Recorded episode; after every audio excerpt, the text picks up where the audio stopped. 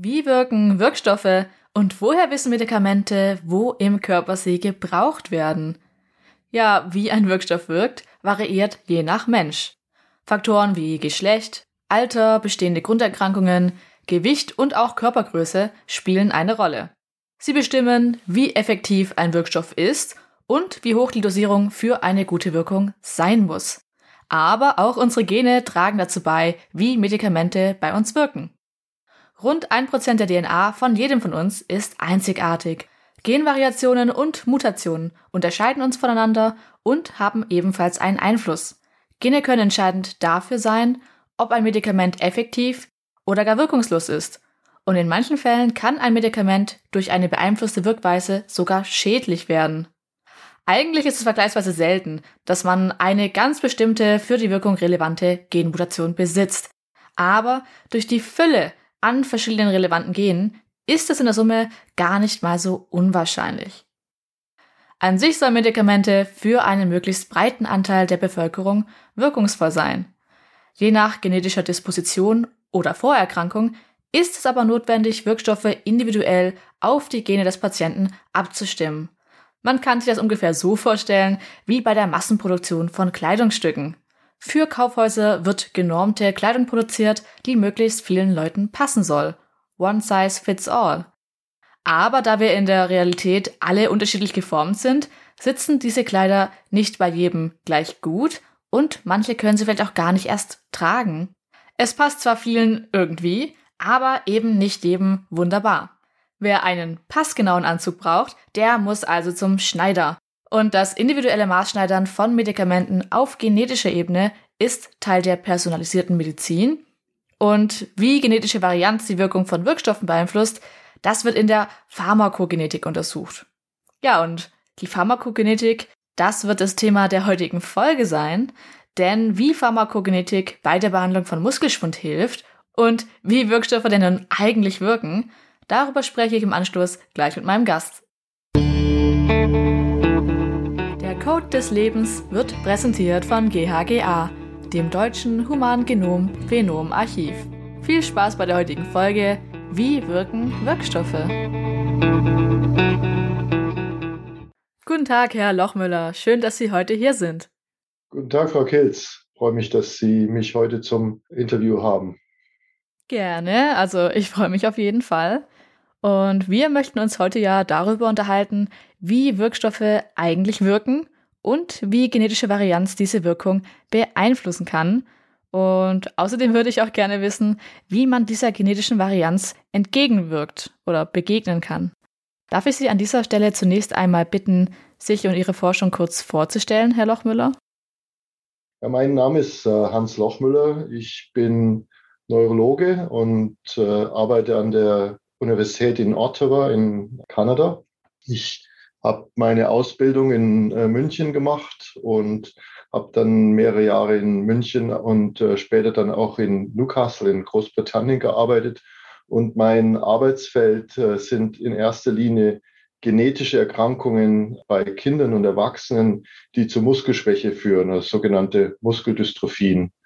Äh, darauf habe ich mich eigentlich seit Beginn meiner Laufbahn spezialisiert und die meisten dieser Erkrankungen äh, sind, wie gesagt, genetischer Natur. Insofern äh, hat mich immer schon interessiert, wie das Zusammenspiel ist zwischen äh, genetischer Veranlagung, äh, Diagnose natürlich und dann auch äh, Therapie solcher Erkrankungen. Interessant. Stichwort muskuläre Dystrophie. Ist das nach aktuellem Stand eigentlich heilbar?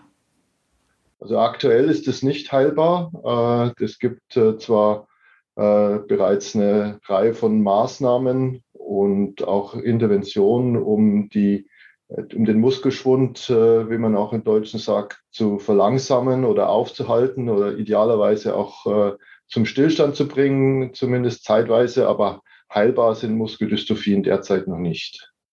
Okay, verstehe, ja. Ähm, aber es wird daran gearbeitet, dass es in Zukunft eine heilbare genetische Krankheit wird. Mhm. Da, das ist richtig. Äh, daran wird geforscht äh, und gearbeitet und mittlerweile äh, erfreulicherweise sind diese Arbeiten auch schon aus dem sogenannten präklinischen Bereich, also wo solche Therapieformen ausprobiert werden in Zellkulturen oder Tiermodellen, äh, in die Klinik gekommen, in sogenannte klinische Studien. Auch daran ist meine Arbeitsgruppe beteiligt, wo wir also versuchen, genetische Erkrankungen äh, zumindest so weit äh, zu, äh, zum Stillstand zu bringen, dass wenn Kinder noch keine ausgeprägten Symptome dieser Erkrankung haben oder der Muskelschwund noch nicht so weit fortgeschritten ist, dann äh, doch ein relativ normales äh, Leben führen können. Das wäre so das Ziel. Ja, das wäre auf jeden Fall wünschenswert, wenn wir irgendwann so weit kommen würden. Also da bin ich wirklich gespannt, was sich hier noch alles tun wird. Und ja, ich denke, wir machen weiter mit einer Frage, die sich vermutlich jeder schon mal gestellt hat. Also zumindest habe ich mich das als Kind öfter gefragt. Und zwar, ähm, Herr Lochmüller, könnten Sie grundlegend erklären, was eigentlich in unserem Körper passiert, wenn wir Medikamente bzw. wenn wir Wirkstoffe zu uns nehmen? Ja, äh, mache ich gerne, Frau Kilz. Die Wirkstoffe oder Medikamente, die können wir in verschiedener Art und Weise aufnehmen. Traditionell denkt man natürlich in erster Linie an, an Tabletten, die man schluckt. Äh, dann äh, diese Wirkstoffe müssen dann über den Magen-Darm-Trakt aufgenommen werden und dann über den Blutstrom an die Zielorgane, wo diese Medikamente dann wirken sollen, äh, weiterverteilt werden. Äh, es gibt natürlich auch Medikamente, die man initiieren kann, entweder äh, subkutan unter die Haut oder intravenös direkt in den Blutstrom äh, oder auch bestimmte Dinge, die man intramuskulär in den Muskel direkt injiziert. Äh, das kommt so ein bisschen äh, darauf an, a, äh, wie man sich vorstellt, dass der Wirkstoff an seinen Zielort gelangen kann. bestimmte Dinge äh, bestimmte Medikamente, wenn man die einfach äh, über den Mund einnehmen würde und in den Magen-Darm-Trakt äh, lassen, dann würden die auch gar nicht äh, in den Blutstrom kommen. Die würden entweder nicht resorbiert werden oder auch schon im Magen-Darm-Trakt äh, äh, auseinandergenommen werden. Insofern kommt es ganz auf die Art des Medikaments an und auch auf die Wirkungsweise des Medikaments, wie man das einnehmen muss zunächst mal die, wie die Wirkstoffe dann ihre, ihre Wirkung entfalten, äh, das äh, ist dann wiederum von, der, von dem Wirkstoff oder Wirkstoffklasse äh, abhängig. Häufig ist es äh, so, äh, bei den, sagen wir mal, traditionellen äh, Medikamenten, äh, wenn man jetzt ans, ans Aspirin oder ähnliches denkt, äh, dass in der Zelle äh, des äh, Zielorgans oder der Zielzelle dort ein enzymatischer Ablauf beeinflusst wird äh, und äh, dadurch dann eine biochemische Reaktion in der Zelle anders abläuft, entweder blockiert wird oder, oder äh, verstärkt wird. Es gibt natürlich inzwischen jetzt auch äh, neuere Arten von Medikamenten, die da ganz anders äh, wirken, die zum Beispiel äh, direkt auf genetische Veränderungen abgezielt sind. Da geht es dann in der Regel nicht nur darum, dieses äh, Medikament äh, in die Zelle äh, selbst zu bringen, sogar in den, sondern sogar in den Zellkern, dort wo die genetische Information gelagert ist. Und das ist nochmal eine weitere Hürde, ja, also nicht nur über die eigentliche Zellwand in die Zelle zu gelangen, sondern dann auch über die Kernmembran in den Kern, wo dann diese genetischen Medikamente ihre Wirkung entfalten. Das ist also, wie gesagt, sehr stark vom, vom Wirkstoff, von der Zielzelle und von dem effektabhängig, äh, wie solche Medikamente aufgenommen werden und wie sie dann auch wirklich wirken. Und also vereinfacht ausgedrückt, aber wie weiß denn der Wirkstoff, wo er hin muss, wo er im Körper gebraucht wird? Ja, äh, das ist eine sehr gute Frage. Und der Wirkstoff, äh, dem muss man sozusagen diese Adresse mitgeben. Ja, wie auf dem Briefumschlag, wo man die Adresse draufschreiben muss äh, muss der Wirkstoff auch dementsprechend so adressiert werden, dass er an die richtige Stelle kommt. Wie gesagt, da gilt es dabei, bestimmte Barrieren zu überwinden. Äh, und die erste Barriere ist dann die, die, die Zellwand. Um über die drüber zu kommen, da gibt es bestimmte Tricks. Äh, die Zellwand, die ist sehr stark äh, mit bestimmten Fetten angereichert. Das heißt, Wirkstoffe, die äh, da die Möglichkeit haben, sich da sozusagen einzuklinken, äh, die haben da eine bessere Chance, über die Zellmembran äh, zu kommen. Man kann natürlich auch bestimmte Rezeptoren, also Oberflächensubstanzen an den Zellen äh, dazu hernehmen, um Wirkstoffe mehr gezielt in bestimmte Zellarten zu bringen. Und ähnlich ist es auch dann bei der Zellkernmembran, äh, wenn man also äh, Wirkstoffe bis direkt in den, in den Kern bringen will. Da können einem wieder bestimmte Rezeptoren dabei helfen oder auch äh, nukleäre äh, Targeting-Signale, das heißt Sequenzen, die man zum Beispiel an bestimmte Formen von Medikamenten bindet, die dann dafür sorgen, dass diese Nukleinsäuren bis in den Kern transportiert werden. Ja, das finde ich hochspannend. Und noch einmal kurz zum Festhalten. Medikamente gibt es in verschiedenen Formen, also als Tablette, Saft, Spray, Salbe oder eben auch direkt ins Blut injiziert. Und welche Form Sinn macht, hängt davon ab, wohin das Medikament soll. Also als Saft kann nur getrunken werden, was nicht durch den Magensaft unbrauchbar gemacht wird. Und wer eben an der Magensäure vorbei möchte, der entscheidet sich für die Tablettenform.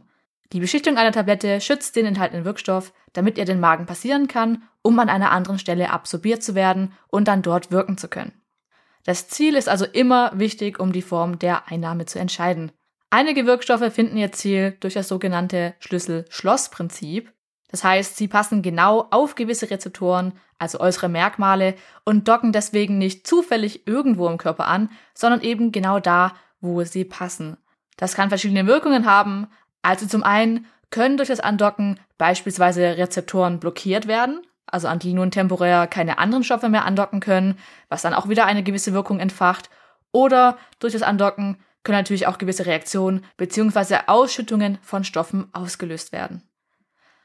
Also, wir stellen uns vor, wir haben einen Wirkstoff zu uns genommen und jetzt wäre meine Frage, wie werden Wirkstoffe denn eigentlich verstoffwechselt, bzw. welche Prozesse durchlaufen Wirkstoffe in unserem Körper? Herr Lochmüller.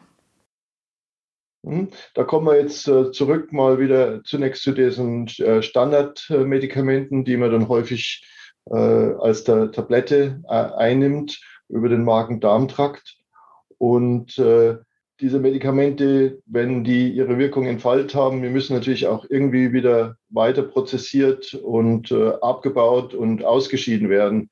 Und da kommen in der Regel also zwei Systeme in Frage. Das eine ist die Niere und das andere ist die Leber. Die Leber ist sozusagen das große Stoffwechsellabor des Körpers, was äh, also ganz viele äh, Stoffe äh, sozusagen abbaut und dann zur Ausscheidung sozusagen äh, fertig macht. Und dazu gehören auch sehr viele Medikamente dazu. Und die Art und Weise, wie die Leber das macht, ist, die hat wiederum eine Reihe von Enzymen. Äh, äh, darunter sind sogenannte Zytochrome ganz wichtig. Und diese Zytochrome, die helfen eben beim Abbau von vielen Medikamenten, sodass die ausgeschieden werden können.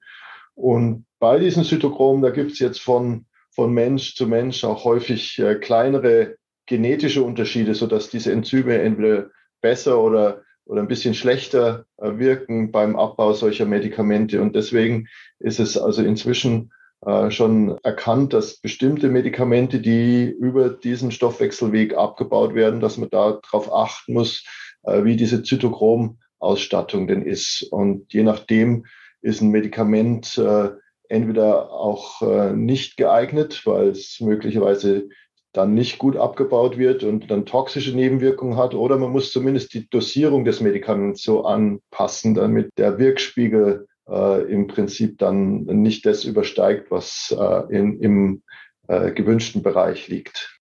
Das dann auch was damit zu tun, äh, wie lange es braucht, bis ein Medikament wirkt? Also wenn manche Menschen das schneller oder langsamer verstoffwechseln? Ja, äh, häufig ist es so, dass das Medikament selber ja gar nicht das, der wirksame Stoff ist, sondern erst ein bestimmtes Stoffwechsel- oder Abbauprodukt dann die eigentliche Wirkung entfaltet. Da haben Sie recht. Äh, die andere Komponente daran ist sicherlich natürlich auch, wie schnell ein Medikament aufgenommen wird über den Magen-Darm-Trakt. Und das sind, da gibt es sicher auch große Unterschiede von Mensch zu Mensch. Ja, gerade diese Unterschiede machen uns einzigartig und sind auch besonders interessant. Ich hatte ja bereits im Intro angesprochen, dass Geschlecht, Alter, Körpergröße und Gewicht nur einige wenige der Faktoren sind, die die Wirkungsweise von Medikamenten beeinflussen können. Und auf die Geschwindigkeit des Leberstoffwechsels, den Sie auch gerade angesprochen haben, da hat beispielsweise auch das Geschlecht einen Einfluss drauf. Es ist natürlich von Person zu Person nochmal unterschiedlich, aber Männer bauen Medikamente in der Regel schneller ab als Frauen und besitzen auch mehr Andockstellen für Medikamente. Deswegen ist es so, dass einige Medikamente für Frauen eigentlich zu hoch dosiert sind. Und das kann dazu führen, dass die Medikamente länger wirken als vorgesehen, weil sie länger im System aktiv sind. Genau, also denn Männer sind deutlich öfter Studienteilnehmer als Frauen und so sind genormte Werte eher an den Eigenschaften von Männern ausgerichtet. Und das Geschlecht spielt außerdem eine Rolle, da Frauen und Männer einen anderen Hormonhaushalt haben. Also Östrogen, Progesteron und Testosteronwerte sind nicht identisch und das kann natürlich je nach Medikament ebenfalls eine Auswirkung haben. Beim Thema Körpergewicht, also das ganz genaue, das ganz exakte Körpergewicht ist bei vielen Medikamenten nicht von akuter Bedeutung.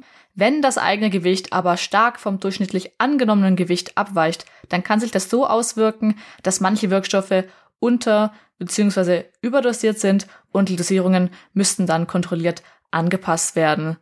Das ist aber bei den meisten Medikamenten nicht sofort fatal.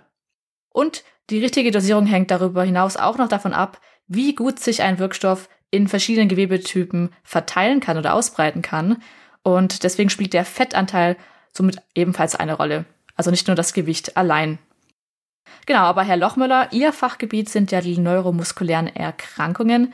Hier würden mich natürlich die Auswirkungen von Genen auf die Wirkweise von Medikamenten interessieren, aber könnten Sie denn zunächst schildern, wie diese Erkrankungen genetisch zustande kommen und welche Auswirkungen Genmutationen bei diesem Krankheitsbild haben. Äh, da muss man natürlich zunächst mal ganz genau wissen, welches Gen denn nun dasjenige ist, äh, auf dem die Erkrankung beruht. Äh, bei den Muskeldystrophien, wie gesagt, da gibt es nicht nur ein Gen, was Muskeldystrophie macht, sondern gibt es viele verschiedene Gene, Insgesamt gibt es sogar 600 äh, unterschiedliche Gene, die verschiedene Formen von Muskelschwund oder neuromuskulären Erkrankungen äh, verursachen. Das heißt, wenn man dies da ein Gen äh, sozusagen äh, korrigieren oder auch beeinflussen will, äh, muss man in der Regel ganz genau wissen, welches Gen das ist und nicht irgendeines nehmen. Äh, und dafür ist natürlich eine eine sehr genaue Differentialdiagnostik, eine genetische äh, Diagnose auch essentiell. Ja, also das ist sozusagen dann der erste Schritt. Äh, während man bei vielen sozusagen Volkskrankheiten äh, nicht unbedingt die genaue genetische Disposition wissen muss, weil es auch häufig nicht auf einem einzelnen Gen beruht. Bei solchen genetischen Erkrankungen wie den Muskelschwunderkrankungen äh, sollte man heutzutage mit der Technologie, mit dem äh, Sequenzieren äh, auch vieler verschiedener Gene äh, genau rausfinden, welches Gen, um welches Gen es sich denn nun handelt bei dem Patienten. Wenn man das äh, rausgefunden hat, äh, dann äh, kommt es ein bisschen natürlich darauf an zu verstehen, wie der Mechanismus dieses Gens äh, ist, wie das Gen nun zum Muskelschwund führt. Und da gibt es ganz grob gesagt zwei unterschiedliche Möglichkeiten. Äh, die eine Möglichkeit ist, äh, dass das Gen nicht funktioniert und da zum Fehlen einer Funktion führt. Äh, das ist dann häufig so, dass das Genprodukt, das Protein, äh, das von diesem Gen äh, abgelesen wird, dass das komplett fehlt oder abgebaut wird. Und das ist bei vielen Muskelschwunderkrankungen auch der Fall, wie zum Beispiel der, der Muskeldystrophie Duchenne. Das ist eine, eine der häufigen Formen von Muskeldystrophie. Da fehlt dann das Genprodukt, das Dystrophin-Gen aufgrund von Mutationen in dem Dystrophin-Gen. Die andere äh, Variante ist, äh, dass das Gen zwar einen Fehler aufweist, aber das Genprodukt nicht verloren geht, äh, sondern dass das Genprodukt dann eine neue Funktion gewinnt oder eine neue schädliche Funktion übernimmt. Und das hat natürlich dann eine andere Konsequenz auch für die Therapie, während man im, im ersten Fall einfach versucht, dieses, dieses Gen wiederherzustellen oder äh, eine zusätzliche Kopie dieses Gens in die Zelle zu bringen, äh, um wieder Protein zu produzieren. Und dann ist im Prinzip die Sache gelöst. muss man im zweiten Fall, wo das Gen oder das Genprodukt dann eine toxische Funktion übernimmt, dann auch versuchen, dieses, dieses toxische Gen auch wirklich zu inaktivieren und loszuwerden. Also das sind dann zwei unterschiedliche Ansätze. Das gibt jetzt eine Reihe von Genen, da gibt es sowohl die eine als auch die andere Variante und gibt noch eine Reihe von Genen, äh, wo es außer diesen einfachen zwei Kategorien, äh, also kompletter Verlust und toxische Funktion, auch noch andere Zwischenformen gibt. Und je nachdem kann man dann die Therapie natürlich äh, ganz unterschiedlich ansetzen. Unterschiedliche Genmutationen haben unterschiedliche Auswirkungen auf die Wirkweise der Medikamente, die man zur Behandlung einsetzen möchte. Hätten Sie denn ein konkretes Beispiel dafür, was man nun tun muss, wenn man zwei Patienten mit unterschiedlicher Genmutation da hat? Also der eine hat zum Beispiel eine Loss-of-Function-Mutation und der andere läuft Gefahr, eine toxische Reaktion nach der Medikamenteneinnahme erleiden zu müssen. Reicht es denn da oft schon aus, einfach die Dosierung eines Medikaments zu ändern oder muss da dann grundsätzlich zu einem ganz anderen Wirkstoff gegriffen werden? Ja, kann ich gerne ein Beispiel bringen, jetzt vielleicht auch aus einem benachbarten Bereich. Also wir haben auch Patienten, die nicht äh, an erblichen äh, Muskelerkrankung leiden, sondern an einer entzündlichen Muskelerkrankung oder einer Autoimmunmuskelerkrankung, wo also weiße Blutkörperchen den, den Muskel angreifen und äh, zersetzen. Äh, für die Patienten gibt es schon Medikamente. Das sind in erster Linie äh, Steroide und Immunsuppressiva, also Medikamente, die das Immunsystem dämpfen oder reduzieren, sodass dieser Angriff äh, unterbleibt sozusagen auf den eigenen Muskel.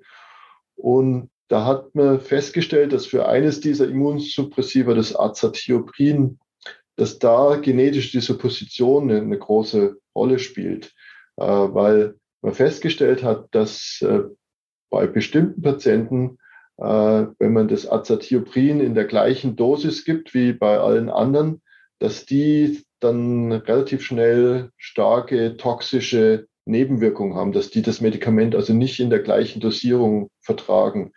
Und da hat man festgestellt, dass dafür eine ganz spezifische Mutation oder Variante in einem Abbauweg für, für dieses Medikament zuständig ist, sodass die Patienten einfach sehr viel höhere Mengen von dem Medikament akkumulieren und dadurch, dass das sehr stärker äh, wirkt dadurch. Und das kann durchaus gefährlich sein, wenn man das nicht rechtzeitig erkennt, äh, weil wenn man dann nicht nur ein paar von den weißen Blutkörperchen unterdrückt, äh, die man nicht haben will, sondern im Prinzip alle so weit unterdrückt, dass die äh, komplett in den Keller rauschen und dann bekommt man letztendlich ein großes Problem mit der, der Immunabwehr ganz generell und das ist, das kann dann durchaus gefährlich sein. Früher hat man das einfach geguckt, indem er dann die Leukozyten, also die weißen Blutkörperchen, relativ engmaschig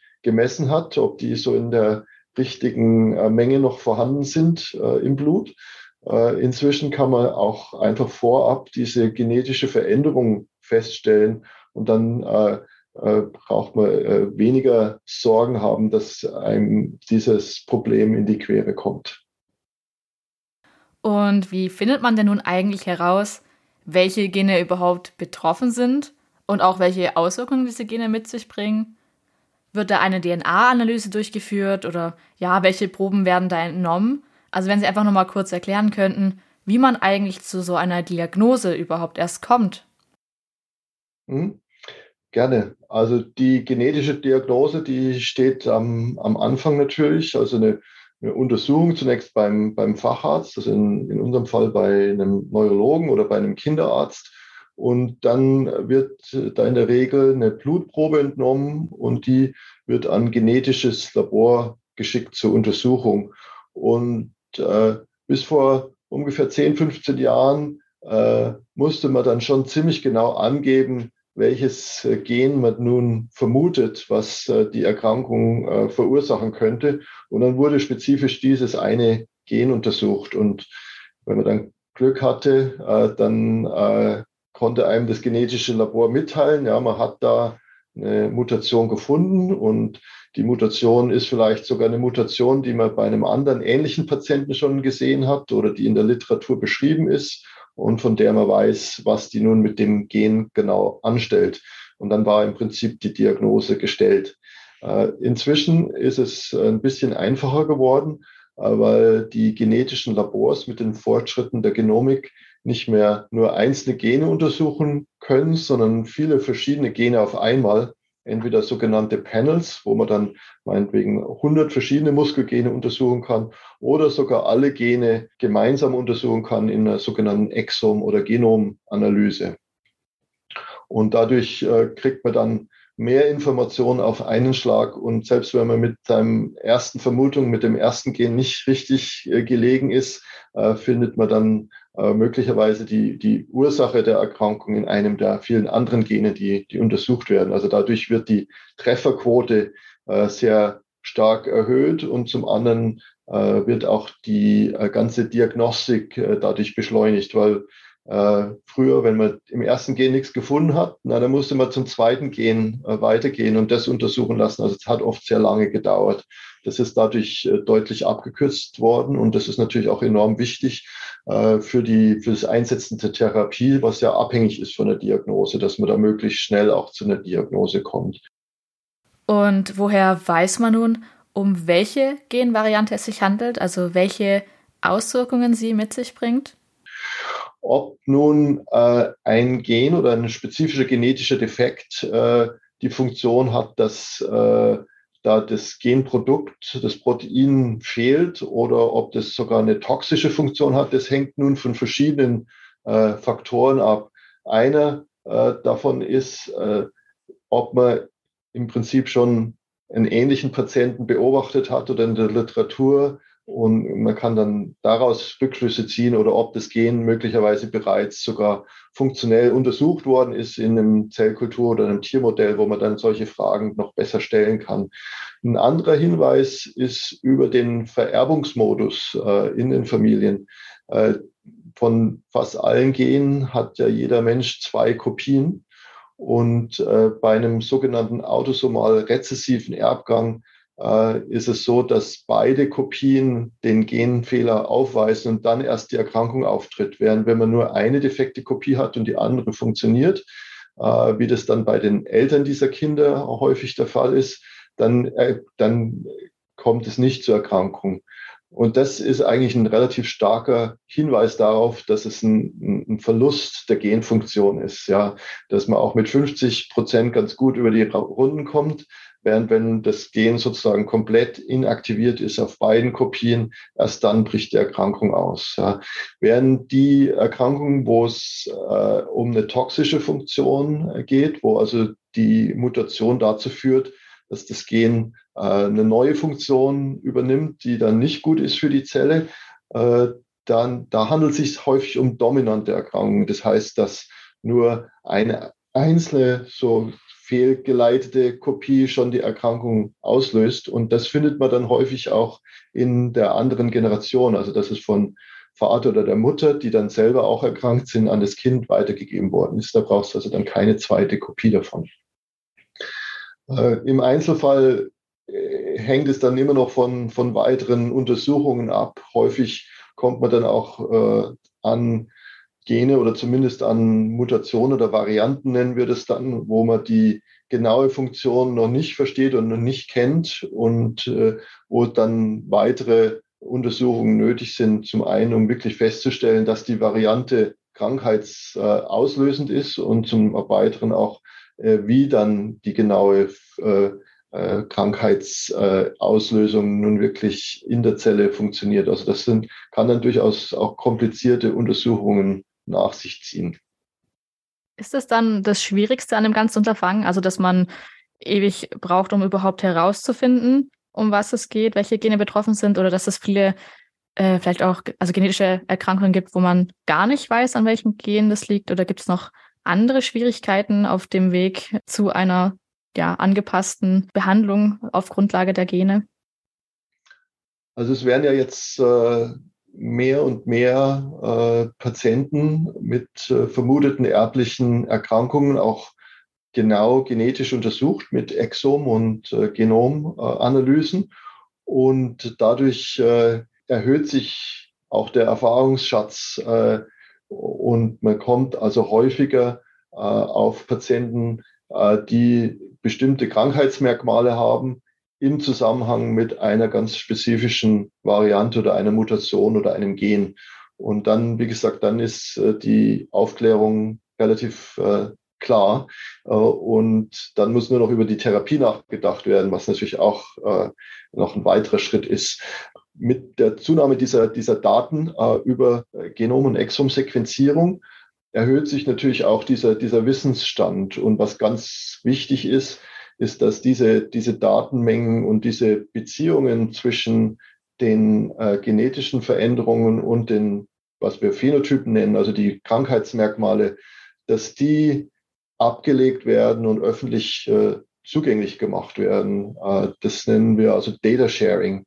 Das heißt, dass idealerweise diese Daten nicht nur bei dem behandelnden Kliniker oder Genetiker verbleiben oder in dem genetischen Labor, sondern dass die an Datenbanken weitergegeben werden, äh, die dann auch für andere Genetiker und Kliniker und auch Patienten natürlich einsehbar sind, sodass diese, diese Rückschlüsse sozusagen offensichtlich werden. Äh, natürlich gibt es auch wissenschaftliche Publikationen, wo solche Zusammenhänge auch äh, aufgezeigt werden, aber nicht jedes, nicht jede Mutation, nicht jede Variante wird mehr publiziert, sondern die, die, groß, die große Mehrzahl der Varianten und dieser Zusammenhänge wird jetzt nicht mehr in der wissenschaftlichen äh, Literatur äh, publiziert. Das sind einfach zu viele und dann auch zu speziell, nicht interessant genug für den Leser. Aber eben wahnsinnig wichtig, dass die über solche Datenbanken äh, gesammelt und auch äh, zugänglich gemacht werden.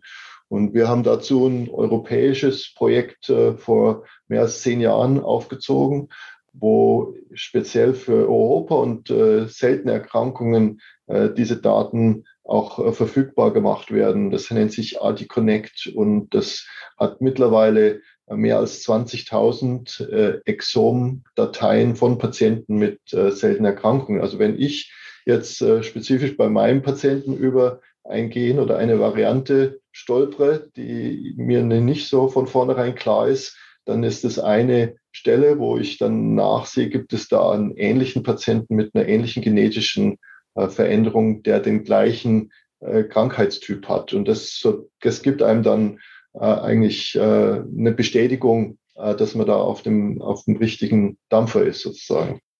An dieser Stelle könnten wir ja auch auf das Treaterbolome zu sprechen kommen. Das ist eine Datenbank für Therapieansätze und Behandlungsmöglichkeiten von seltenen Erkrankungen.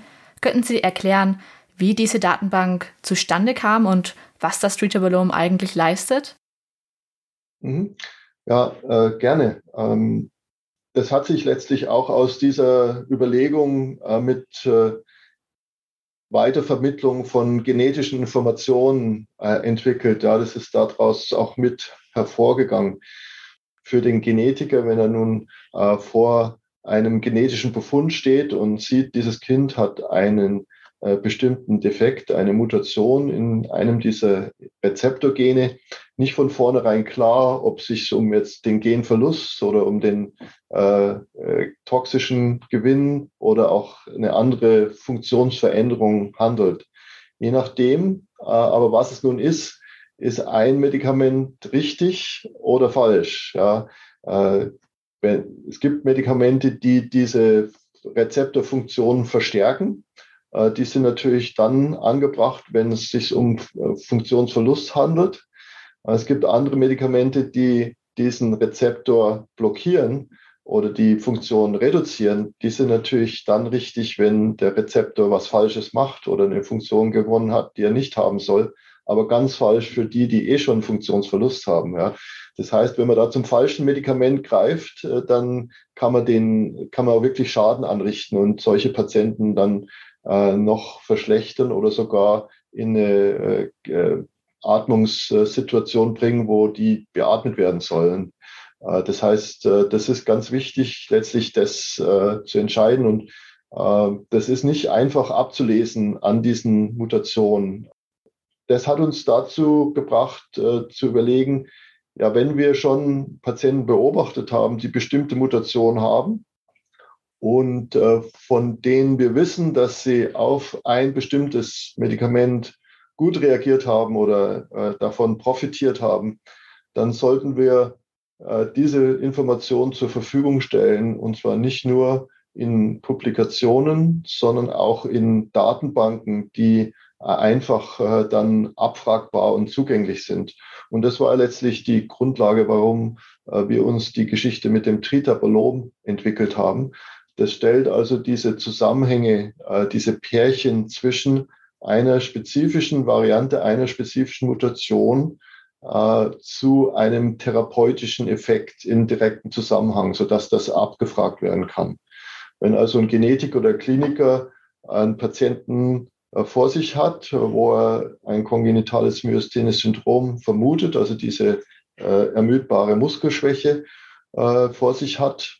Und dann der Genetiker ihm mitteilt, es ist da eine Mutation vorhanden in dem äh, Rezeptorgen, dann äh, kann der Kliniker äh, oder der Genetiker direkt äh, diese, diesen Zusammenhang abfragen, ob der schon bekannt ist und ob der in der Tritabolom Datenbank sichtbar ist. Und dann, das hilft ihm dann in der Entscheidung, welches Medikament richtig ist.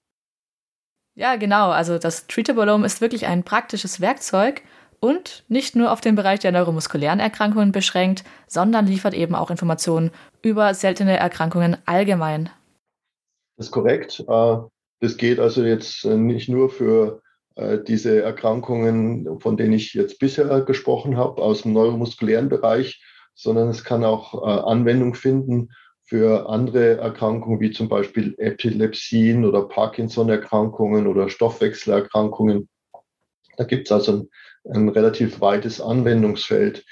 Äh, die Art und Weise, wie wir bislang diese Datenbank sozusagen gefüttert haben, ist, dass wir jeweils Spezialisten, äh, die sich äh, ganz spezifisch mit einer bestimmten Krankheitsgruppe auskennen, gebeten haben, systematisch diese Zusammenhänge zusammenzutragen in, äh, in einem Gutachten und das zu, zu publizieren, aber nicht nur in Form eines normalen Manuskripts in einem wissenschaftlichen äh, Zeitschrift zu publizieren, sondern auch in Form einer maschinenlesbaren Tabelle, äh, die diese Zusammenhänge äh, genau abbildet, die dann letztlich das Tritabolom, die Tritabolom-Datenbank füttert.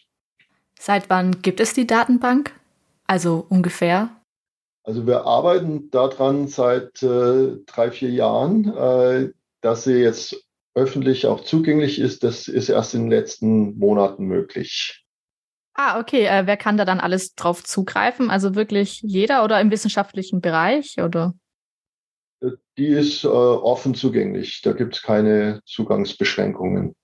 Die andere äh, Sache, die wir auch anstreben, ist, dass diese Datenbank, das Tritabolom, nicht nur als sozusagen Standalone, als eine äh, Datenbank, die da für sich äh, alleine steht, äh, verwenden wollen, sondern dass wir die auch zu anderen genetischen und Informationssystemen verbinden wollen.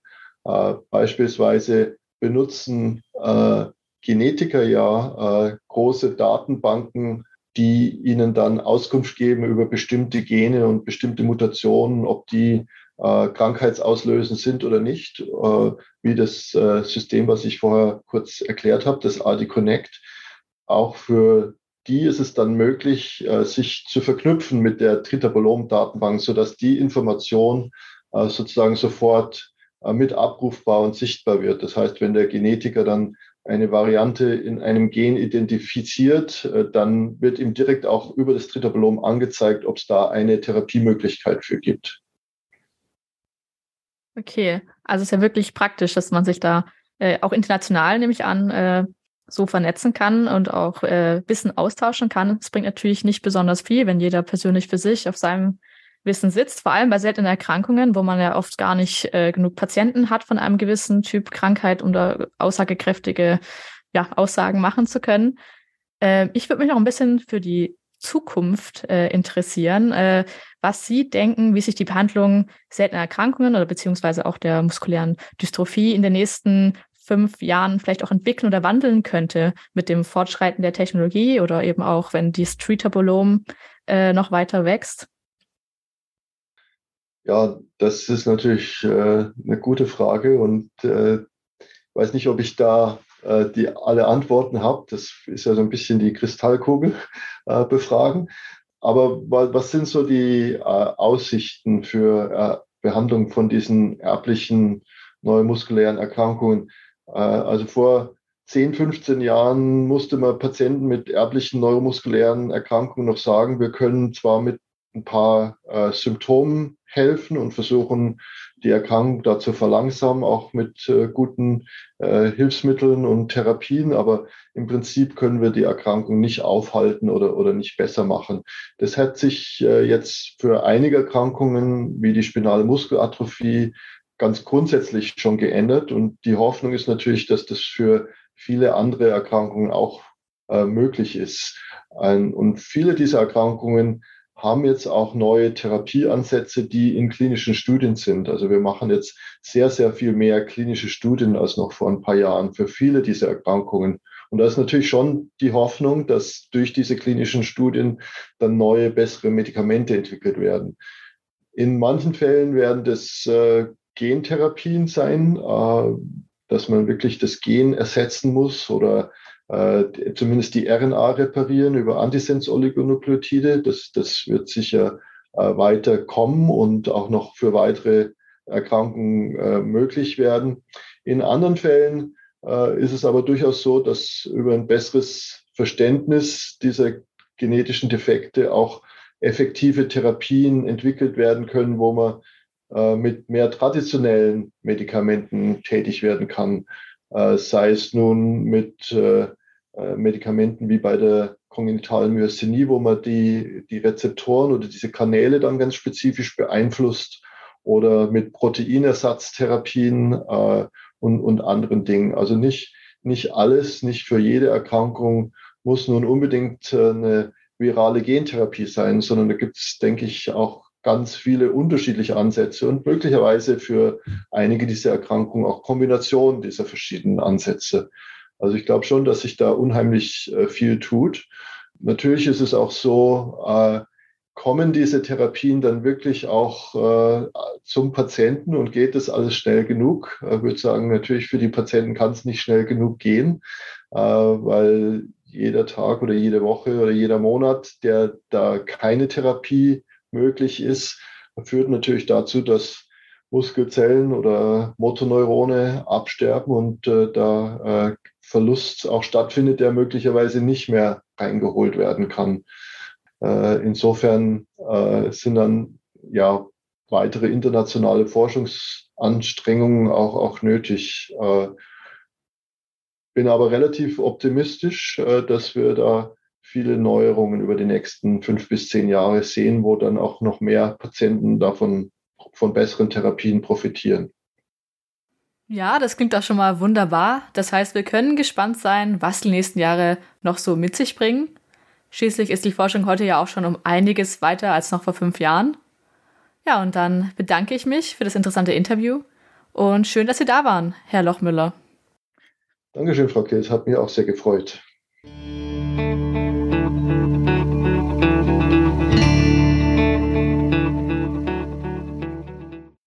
Dieser Podcast wurde präsentiert von GHGA, dem Deutschen Humangenom Phenom Archiv.